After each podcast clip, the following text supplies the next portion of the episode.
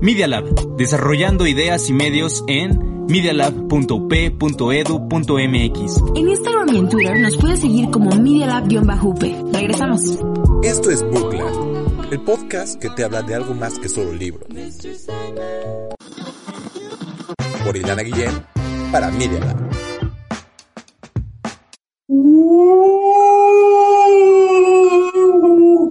¡Espíritus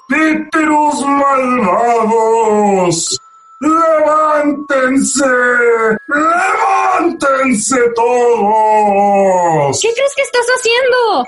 Estoy invocando mi ejército fantasmagórico. Da, Aragorn tenía el suyo.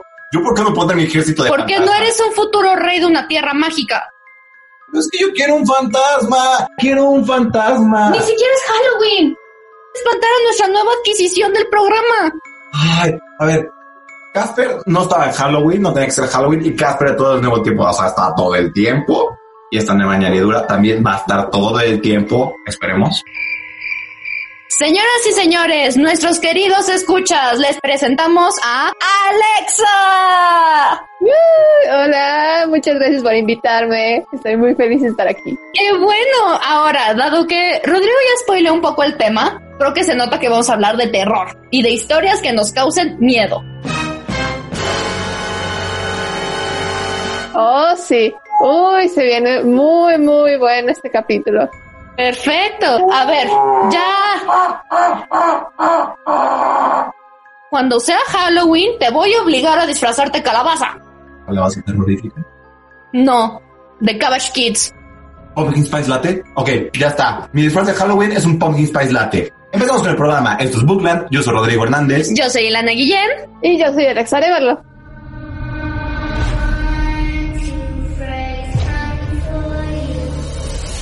Ya, ya, ya, ya, ya, ya, ya. Ok, ya me dijeron que al parecer los fantasmas no existen en esta tierra. Entonces, bueno, Ilana, ya sé que para conocer fantasmas lo mejor y lo que tú siempre me recomiendas es agarrar un buen libro. Así que, ¿de qué libro me vas a decir hoy? De que, de que así quiero saber de un fantasma que lea tal.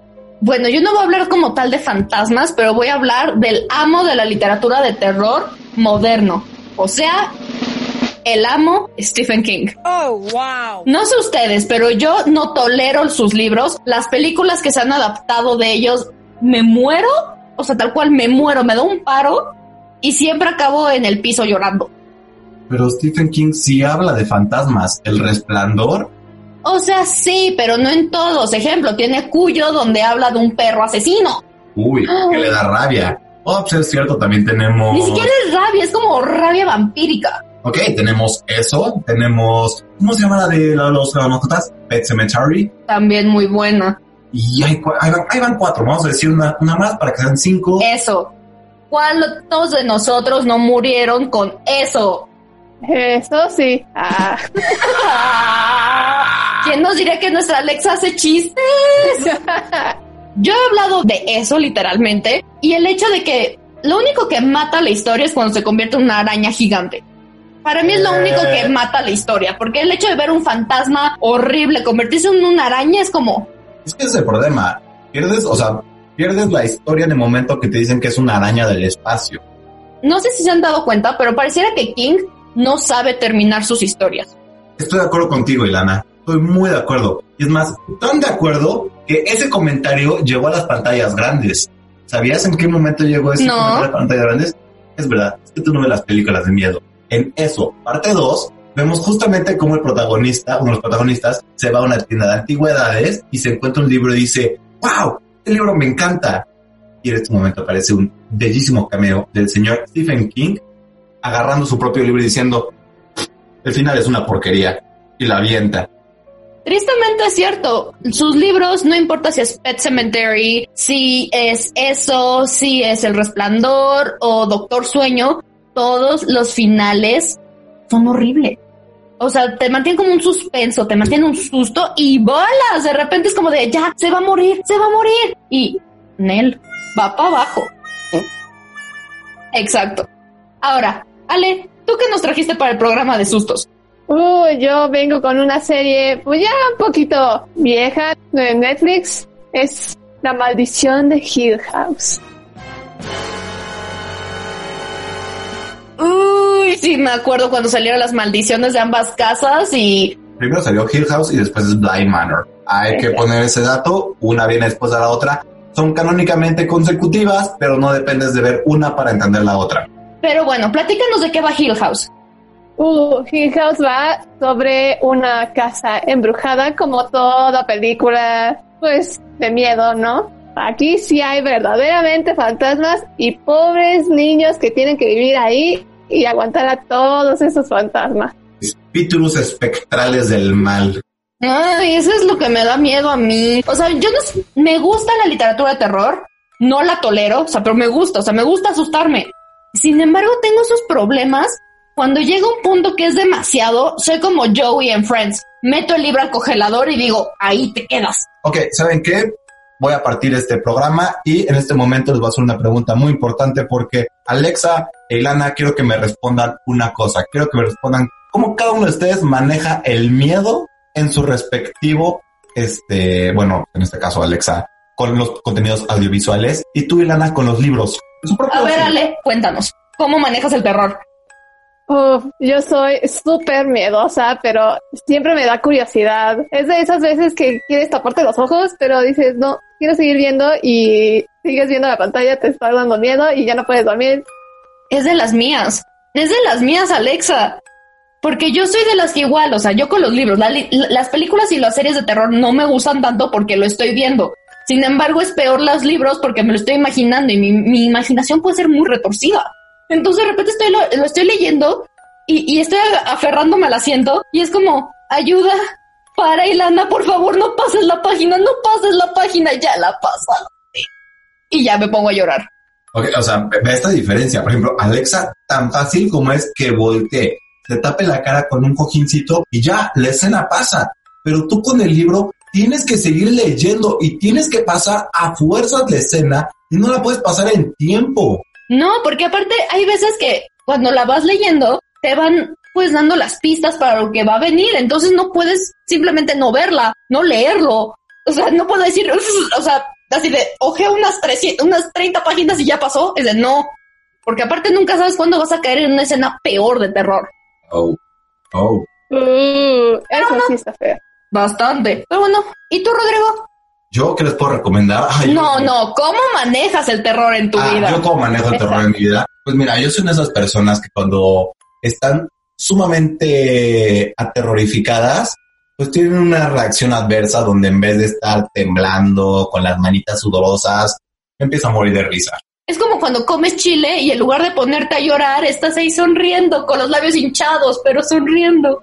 ¿Correcto? Es muy de acuerdo. Entonces, las películas no me dan tanto miedo porque yo tengo esta teoría, y pues bueno, no es una teoría, es que al final del día, toda película de terror está segmentado en lo desconocido y es solamente lo que tú, yo siento que es solo lo que tú dejas, que tu imagen se crea dentro de ella, es lo único que tiene la fuerza para causarte miedo. Y pues yo sé que mi mente, pues así como mi compañera Ilana que se balconeó diciendo que tiene cosas muy terroríficas adentro de su cabeza, pues yo conozco las pesadillas de mi cabeza y déjame decirles que todas están hechas de malvaviscos, bañadas en caramelo, así que un malvavisco bañado en caramelo nunca da miedo. Depende. Si eres diabético, sí te daría miedo. No soy diabético. No mucho. No mucho. Pero bueno, ahora sí, ¿qué nos recomiendas? Ah, ¿qué les recomiendo? Yo les voy a recomendar, en primera, que si van a ver películas de miedo, busquen a la casa productora A24, busquen A24 Productions, es muy buena, son los que manejaron simplemente Insidious, les manejaron Insidious, ya con eso la dejo. Pero también hay unas películas como Hereditary o Midsommar, las cuales... Esperen. Creo que va a entrar un, un fantasma. ¿Quién es? No, yo ya me voy. No, ya, ya, adiós, que les vaya bien. Yo lo sé, suena bastante terrorífico, pero creo que entró un fantasma llamado Nicolás Cetina, amo del terror y aparte dueño del podcast Bajo el Pozo. Hola Nico, qué bueno que llegaste. ¿Por qué? ¿Vienes por parte del pentagrama o es una aparición divina? De la Ouija, como, como que el pentagrama. No sé, ¿qué tal si aquí Rodrigo en su invocación hacia a, a fantasmas del principio del programa hizo que aparecieras? ¿Te invocó? Discúlpeme, es que me agarró un poquito la lluvia y, y a lo mejor un trueno. Creo que fue un trueno específicamente de este Rodas. Creo que sí. Pero bueno, justamente ahorita estamos hablando de las historias de terror. Que más spooky nos han dado. Y dado que llegaste de por invocación, te toca contarnos la tuya. Pero ¿de qué sentido? Necesito saber la regla específico, del las reglas del juego que no me he contado. cómo maneja ella el terror bien dentro de una película. Y Ana nos compartió cómo maneja el terror mientras, o sea, está leyendo un libro de terror. Yo, pues, yo les confesé como mi cerebro es inmune al miedo. Y pues queremos saber, tú, ves películas, lees libros de terror. Pues yo le entro a todo. Sí, a veces le entro a temas, o sea, me gusta leer bastante terror. Me gusta a veces ver mucho, muchas películas de miedo. Le entro bastante al, especial los fuertes, así como que te agarran del cuello, eso me encanta. Y O sea, creo que somos, estamos mm, iguales, dos contra dos. Tenemos a dos valientes que se enfrentan a terror y tú y yo somos las que prefieren ver, no sé, Crepúsculo o algo más ligero. ¿qué pasó? ¿Qué pasó? Crepúsculo es de miedo. Eso sí, Ajá. Cualquier hombre que brille en el sol no es humano, es Olvida eso, tiene cuadritos. Pero cuéntanos tú tus historias de terror. de que me sean favoritas, así que diga esto me encanta, o una cosa que yo he escrito. ¿Las dos? una y una, ¿por qué ¿Una y no? una? Escribí, justamente les voy a dar un preview del episodio que va a salir la siguiente semana, de Bajo el Pozo. Básicamente involucra a dos personas en la cafetería de Valencia. Y básicamente ahorita tenemos que... Están discutiendo sobre un pequeño evento que ocurrió en el metro. Y que uno de los personajes estuvo involucrado. Y de que lentamente uno de los dos se da cuenta que hay algo extraño con el otro. Así lo voy a dejar. Ok. Pero no, sé, no es basado en la realidad, ¿verdad? Su compañero era foráneo. Diablos. Casi, casi, casi. de la línea 2 y la 12. Hoy no, Exacto. queriendo ir a No, cayó en, Tlanepantla. Pero bueno, Y- esas son historias de terror que todo el mundo puede tener. Pero ahora le toca contar a Nico su favorita, que déjame adivinar, soy vidente por el día de hoy, como es un episodio muy místico y, y, y mágico y misterioso, creo que vas a hablar de Lovecraft. Exactamente, de Lovecraft, que les tengo un episodio preparadísimo. Ahorita, ¿qué saben de ustedes de Lovecraft? Mira, yo sé que era muy racista y que hacía cosas de miedo. Y que le gustaban mucho los pulpos. Yo, cero. Tú platica. Va, uh, pues va, pues va. Pues sí, le gustaban los pulpos y aparte era muy raro y racista aparte. Eso, eso no se puede faltar. Ok. A ver, no, no, no, primero, primero vayamos a lo raro, porque tenemos que dar un pequeño breviario cultural respecto a su contexto, su historia, su biografía. Y pues sí, sí era un hombre muy raro, porque él creció de una familia religiosa, de la cual él era el hijo único que estaba, al pobrecito niño, lo tenían ahí apartado de la sociedad y pues no convivía con todos. Y pues cuando pasa eso, uno sí crece raro. A. Yo soy normal. Eso es cuestionable. Podemos revisar que básicamente él nació el 20 de agosto de 1890 en Providence, Rhode Island. Y era muy cerrado. Era el niño raro de familia que cayó básicamente en la desgracia. Y cuando digo que cayó en la desgracia es que se tambalearon después de la muerte de su abuelo. Y por malas finanzas, básicamente, pues, se les fue lo, lo de, ah, qué ricos somos. Así que básicamente ellos tuvieron que vivir de poco a poco, y en especial Lovecraft que él tuvo que andar como muy pagando sus cuentas siendo, eh, fue fantasma cuando era joven para poder mantenerse económicamente mientras escribía. Trató también de dedicarse a la astronomía en carrera antes de que cayera en cañón.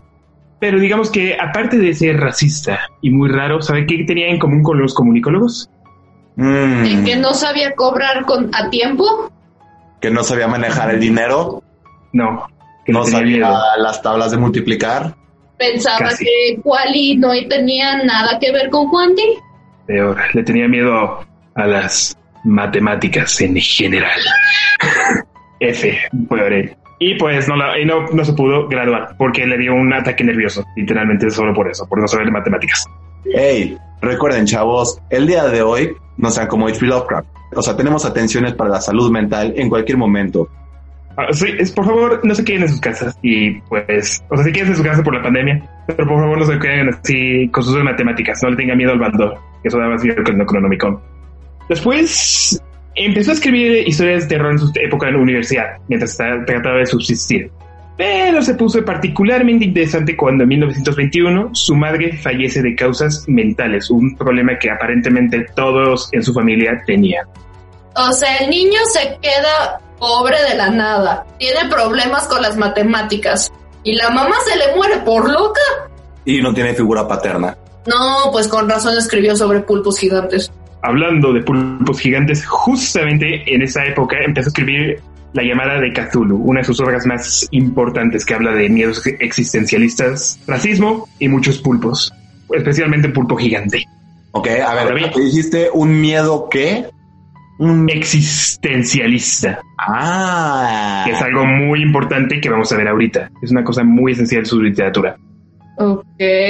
Porque ¿qué es el miedo exis- existencialista? ¿Es acaso la pesadilla de Platón? Casi, casi es como andar. Filosóficos, por favor. Es el miedo de todos los filósofos de Lupe. Casi, casi. Después, digamos de que se fue a, a vivir a Nueva York porque se casó, ¡yay! Y le funcionó bastante bien. El problema es que cuando no le funcionó bastante bien. Porque ¿saben qué otra cosa más aterradora se encontró en Nueva York? Que las matemáticas. Ruidos en las alcantarillas, un ego demasiado grande de sus habitantes y el hecho de que tus vecinos nunca los conoces, pero siempre están presentes. ¿O tortugas que usan antifaces y pelean contra el crimen? O que Ah, todo pasa en Nueva York, incluyendo el ataque de Godzilla. Aparte, eso hubiera sido divertido para él, pero no. Lo que pasó es que encontró a muchos inmigrantes. ¡No! Oh, pobre persona, pobre hombre racista, el cual tuvo que ser libertino y tuvo que aprender equidad social. Exacto, exactamente. Y justamente por eso se divorció. Su mujer Y- inmigrante, italiana, no, rusa, no, irlandesa. Lo dudo, la verdad, porque él era, él tenía, la- él tenía el gran problema de que todos sus villanos en sus, en sus libros eran gente que no era inglesa, bueno, o descendiente de ingleses blancos, básicamente. Ok, O sea, puede, puede- todos sus protagonistas ingleses y blancos. Todos sus de ingleses. antagonistas, dicho como antagonistas, son no blancos y no ingleses. Muy bien, muy directo en sus, en sus escrituras. eh, digamos, habría algunos que villanos que sí eran blancos, pero no ingleses. Eso era lo importante. O sea, era un pequeño irlandés pelirrojo. Ojalá le hubiera gustado ser pelirrojo. Le hubiera gustado. Creo que. Creo que le hubiera caído bien en vida. Pues básicamente después vivió una vida bastante modesta y se dedicó a escribir algunos de sus más famosos cuentos, que tristemente serían publicados hasta varios años después de su muerte. O sea, fue nuestro Van Gogh del terror. Casi casi solo que enfermó de manera alarmante los siguientes años y murió de cáncer de intestino a los 46 años el 15 de marzo de 1937. Sin básicamente ningún reconocimiento. ¿Y quieres saber un dato curioso? Es que en realidad estuvo a nada de morir y quedarse sin un solo crédito porque él, durante un ataque de depresión después de su divorcio, casi deja de escribir. No fue porque, o sea, sino hasta que se empezó a tener muchos pen pals y tener muchos amigos de cartas que les enviaba todos sus manuscritos y todos sus cuentos cortos. Y si no hubiera sido porque sus amigos se las contestaban y decían, oye, HP, HPcito, o sea, tus cuentitos están bien buenos. De verdad, he dormido una semana. Sigue escribiendo. Y fue hasta que todos sus amigos le dijeron, ya, ponte a escribir, que lo convencieron de que en realidad se dedicara todo el tiempo y de tiempo completo a ser escritor. Mm, me suenan muchas otras como ejemplos, personas, pero luego hablaremos de ellos. Hasta ahora me han dado todas las razones por las cuales este hombre escribía cosas tan feas. Ahora sí, somos muy miedos para eso. No, no me gusta. ¿Qué tal si nos sumergimos ahora en las historias como tal? Para meternos en sus historias tenemos que entender como la fórmula general de todos sus cuentos. Porque, como vamos a ver ahorita, no todos sus cuentos se basan en dioses de otras, de otras dimensiones o de otros mundos. El horror Lovecraftiano sigue las siguientes fórmulas. Básicamente encuentra un objeto o algo que uno no puede explicar, explica lo que puedas, o sea, llena los hoyos de algo horripilante y horrible como pulpos, ¿Y por qué Revélalo. tenían corazones? O sea, porque uno no les funcionaba y tuvieron tres. Después lo revelas poquito a poquito y ya tienes una historia de Lovecraft. Ok, ok, ok.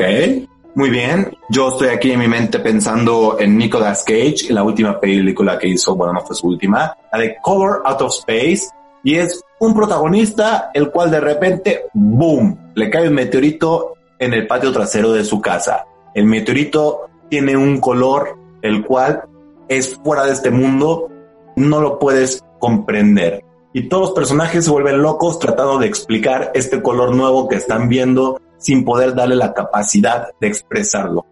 ¿Acaso el meteorito será una metáfora, una analogía a la reciente inmigración europea a Estados Unidos? Como esas cosas que dices, ahí vienen, ahí vienen, no entiendo qué están hablando, pero ahí vienen.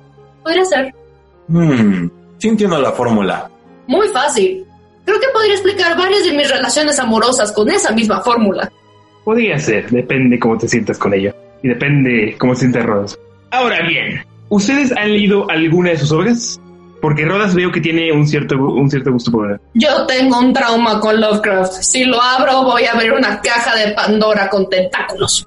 Válido, válido.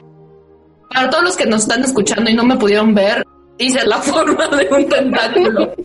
Si nadie tiene alguna de sus obras de que pueda hacernos de referencia, pues básicamente voy a comentarles algunas de mis obras favoritas de él. Algunas más chiquitas, algunas más grandes. Comenzamos. Empezamos con una pequeña obra llamada Los gatos de Ulthar. ¿Saben de qué va esta? De gatitos tiernos. ¿Dijiste gatos o gastos? Depende, ¿cuál te da más miedo? Creo que los gastos. Los gastos. Hacienda. El SAT. Es lo mismo. No, tristemente no. Están gatos, meninos. Ok. Básicamente He- Hello Kitty. Ojalá. Pues básicamente trata de este pue- pequeño pueblo en Estados Unidos, porque absolutamente todas las historias importantes de H.P. Lovecraft toman en Estados Unidos, excepto unas cuantas. Y básicamente trata de este pueblo en donde unos señores viejitos literalmente les gusta matar gatos. Por alguna razón que desconocemos, como por ejemplo el- los viejitos raros aquí en, de- en Ciudad de México, de que no me gustan los gatos, les voy a poner veneno, pero no, esto los matará. No te traumes, Rodas, no te traumes, porque Rodas está muriendo ahorita. Sí, no, es que los gatitos son muy bonitos, a pesar de que no existe un gatito con un alma pura y con capacidad de querer y ser bueno. Es un dilema existencial. Pero muy bien, pues uno de estos dilemas llega con forma de un niño en una caravana gitana. Y él tiene un gatito, un gatito negro, un menino. Lo quiere muchísimo, es básicamente todo para él. Y este, entonces, a los pocos días de quedarse en el pueblo, el gato desaparece. Desaparece sin dejar, rastro. Todos sabían que le había pasado, pero no le querían decir al niño. Pero para eh, evitar que se fuera triste y sin nada a su casa, bueno, en el camino le dijeron, el niño baja la cabeza, dice una oración en un idioma que no se puede entender, hace que el cierto sector de gris y solo se va con su caravana. Esa misma noche, los ancianos sencillamente desaparecen. La mañana siguiente nadie los puede encontrar. Nadie los ve en el pueblo, nadie sabe dónde están, nadie los ha, vi- no- nadie los ha visto salir de su casa, pero vieron como también todos sus gatos desaparecieron justo ese mismo tiempo. ¿Qué les pasó a los gatos? Semanas pasan, nadie tiene ni idea dónde están, hasta que un día también regresan. Pero regresan raros, porque tienen los estómagos llenos y, sin, y no tienen nada de hambre cuando llegan. Ay, Dios, no, gatos carnívoros. Bueno, los gatos son carnívoros, pero gatos como humanos, no. Oh, ay, no. Yo, yo, yo solo veo a los gatos y sé que no tienen un alma pura e intacta, pero no los veo comiéndose un humano. No se comieron uno, se comieron dos. ¿Cuántos? Dos. Los ancianos solo encontraron dos esqueletos en mitad de su sala. Ay, no. De verdad, Lovecraft estaba bien loco. O sea, te creo que existe, que creara un dios gigante en forma de pulpo. Te creo que sea racista. Hasta te lo acepto, pero no te metas con los gatos. Y si quieren saber por qué no se metan con los gatos, también hay un documental de eso en Netflix. Tráumense con él. Y también se van a salir traumados. Básicamente la mayor parte de los cuentos de Lovecraft se basaron en sus sueños, así que pueden sacar sus conclusiones de ahí. Es que, a ver, toda su familia era, era de enfermos mentales. Iba a afectar eso en algún momento. tristemente. Y creo que le pegó muy duro. Le pegó muy, muy duro. No se nota. No se nota. Pero bueno, creo que por el día de hoy hemos hablado suficiente de terror. Faltarán más capítulos para poder desglosar todo lo que a, a esta Alexa y a mí nos hace llorar de susto y todo lo que a Nicolás y a Rodrigo les gusta. Pero no, sin antes irnos, cada uno de nosotros dirá nuestra mayor pesadilla. Alexa, empieza tú, por favor. Y peor pesadilla, vaya. Todo lo que tenga que ver con arañas me asusta. No puedo. Estoy a la- Muy razonable, muy razonable. Yo estoy tan de acuerdo con eso que voy a tener que aplicar un por dos, porque también, si no fuera porque casi he quemado mi casa varias veces tratando de matar arañas, pues no sé qué más podría mencionar. Yo me iría de mi casa primero. Antes Ah, no, de- yo traté primero de quemar la casa y después ya me fui. Pero sí, no, primero tratar de quemarla. No me iba, no, me- no, no me iba a ir de mi casa sin luchar por mi territorio, sin luchar por mi tierra. Sí, pequeño macho alfa protector del bosque. Yo, mi, mi pesadilla más grande sería cualquier cosa que tenga que ver con payasos. De verdad, ha habido momentos en donde conozco a la persona que está disfrazada del payaso. O sea, sé quién es y aún así la veo y me desmayo. Así. Aplica con disfraces de Joker también. depende de quién los use. Mm, ok. ¿Y tú, Nico? Eso es muy raro. Digamos que esa sensación de ser observado a lo lejos, en especial cuando estás solo. No sé si les ha pasado alguna vez de que están en una casa grande o en cualquier casa, pasas de la nada caminando y solo ves como este rostro de un lado, es un cuadro. Y solo sientes que te sigue la mirada durante todo el tiempo que estás viendo. No vayas a casa de Rodrigo. Todos los cuadros te siguen. Está la casa de cuadros y casi todos son retratos de personajes de la familia. Entonces, también te puedes poner a platicar con todos los, o sea, yo me puedo platicar con mi bisabuela. Ahorita ya te empezó a sacar los traumas que tiene Rodrigo. Pero bueno, señores y señores, unamos nuestras manos, pero en línea porque es pandemia, y despidámonos de este episodio terrorífico de Bookland. ¡Woo! Ya, Rodrigo, vas a espantar a la nueva. ¿No, ¿No ves que fue tan difícil conseguir a Alexa? Yo soy un fantasma. A mí no me espanta, yo soy un fantasma. Esto es Bookland. ¿Te quedaste con ganas de más historias? Sintoniza con nosotros la próxima semana en Media Lab. Y síguenos en nuestro Instagram, arroba Media Lab UP, y en Facebook como Media Lab. Comentarios y opiniones expresadas en este sitio y programas son responsabilidades de quienes los emiten. Y no reflejan en ninguna circunstancia el punto de vista de la Universidad Panamericana, de sus autoridades y de sus representantes legales. Media Lab, el laboratorio de medios de la Universidad Panamericana.